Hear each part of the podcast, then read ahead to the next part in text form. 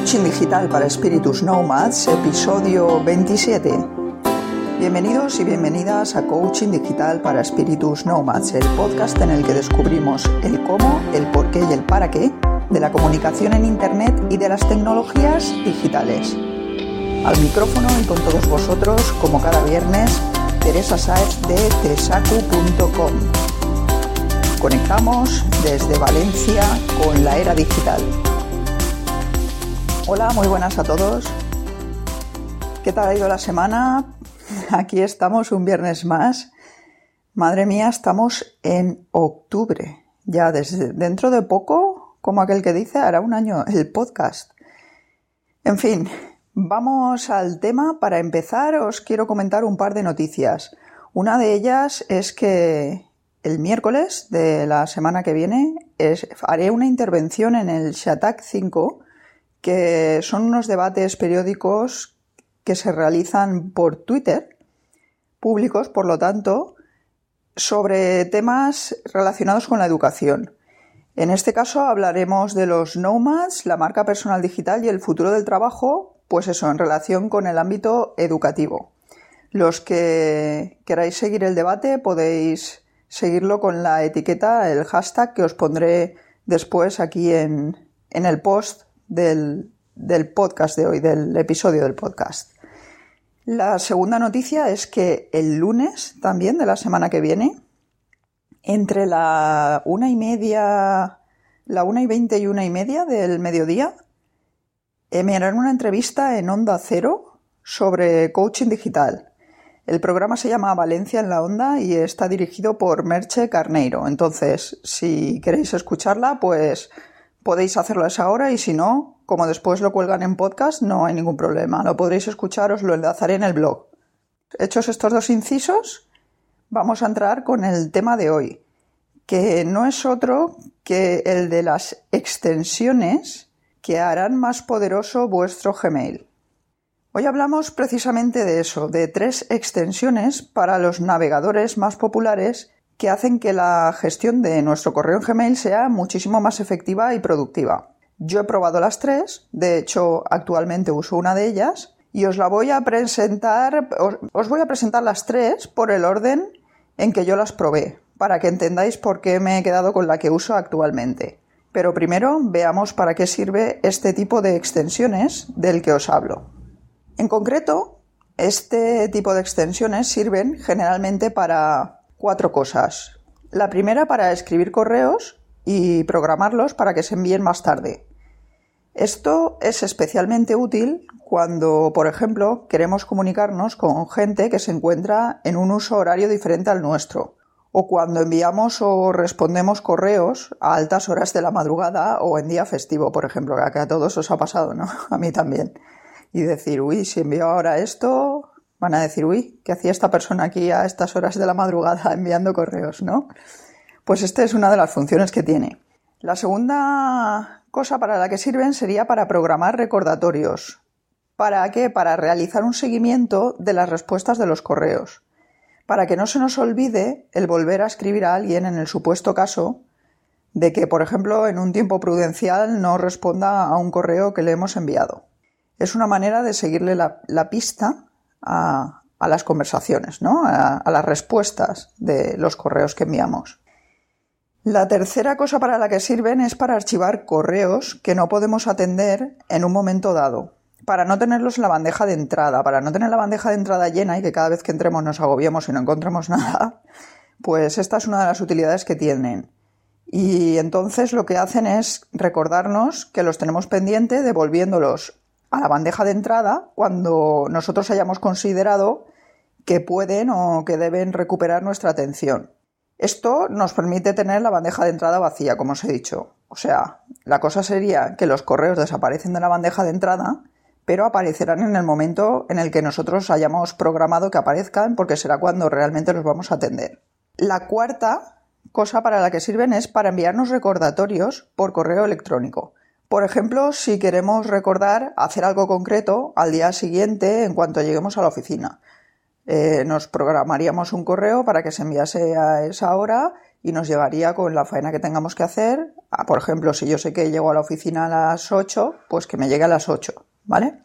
Estas son las, los usos generales que tienen estas aplicaciones. Ahora vamos a hablar de la primera que yo utilicé, que se llamaba SendLater y es, como os digo, todo para Gmail, ¿vale? Todo lo que estamos viendo yo lo he aplicado a Gmail y son para Gmail.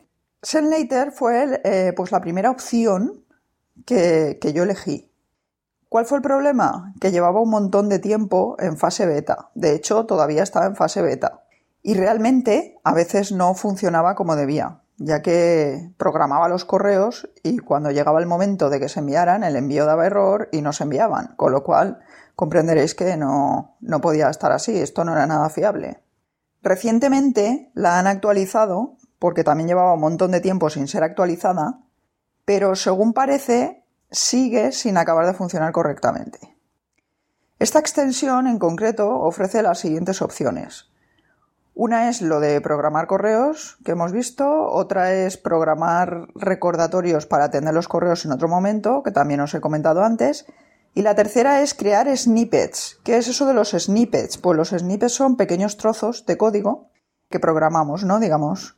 Y estos snippets en este caso sirven para no tener que estar escribiendo continuamente esos fragmentos de texto que solemos repetir en algunos de los correos que enviamos a menudo. Por ejemplo, en el caso de responder a una duda que nos plantean muy a menudo en nuestro blog. Si tenemos esto programado, no tendríamos que estar cada vez escribiendo todo el texto de esta respuesta. Al abandonar esta extensión, pasé a usar otra que se llama Boomerang. Boomerang es una extensión que nos ofrece lo siguiente. Primero nos ofrece pedir acuse de recibo de un correo que hemos enviado. Esto es para asegurarnos de que el destinatario ha leído nuestro correo. Otra de las cosas que nos ofrece es seguir los clics que se hacen en los enlaces de los correos que enviamos. También podemos pedirle que nos mande un recordatorio si nadie hace clic, por ejemplo, en ellos. La tercera cosa que nos ofrece es ayudarnos a escribir en tiempo real correos que son más fáciles de entender por el destinatario esto es un poco, yo cuando lo vi era un poco raro, ¿no? Pero la verdad es que es bastante interesante. No he podido probarlo porque esto, como luego os diré, tiene varios planes la herramienta y este está en el plan más alto, creo recordar, y no lo he llegado a utilizar, pero vamos. El caso es que se supone que proporciona un asistente en tiempo real que utiliza la inteligencia artificial para ayudarnos a escribir correos que son más fácilmente procesables por el destinatario y por lo tanto más efectivo se supone para el objetivo que nosotros nos marcamos con el correo que enviamos. Sobre todo esto a nivel de marketing y todo esto va muy bien. La cuarta cosa que nos ofrece es escribir y programar correos para ser enviados de forma recurrente. Yo puedo escribir un correo y si yo sé que todos los días uno de mes tengo que enviar ese correo, pues lo escribo una vez y ya lo dejo programado para que se envíe de forma recurrente. Ya no tengo que volver a escribirlo y volver a programarlo cada vez. La quinta cosa para la que sirve sería para añadir notas a los correos que solo nosotros podemos ver. Por ejemplo, para contextualizarlos mejor.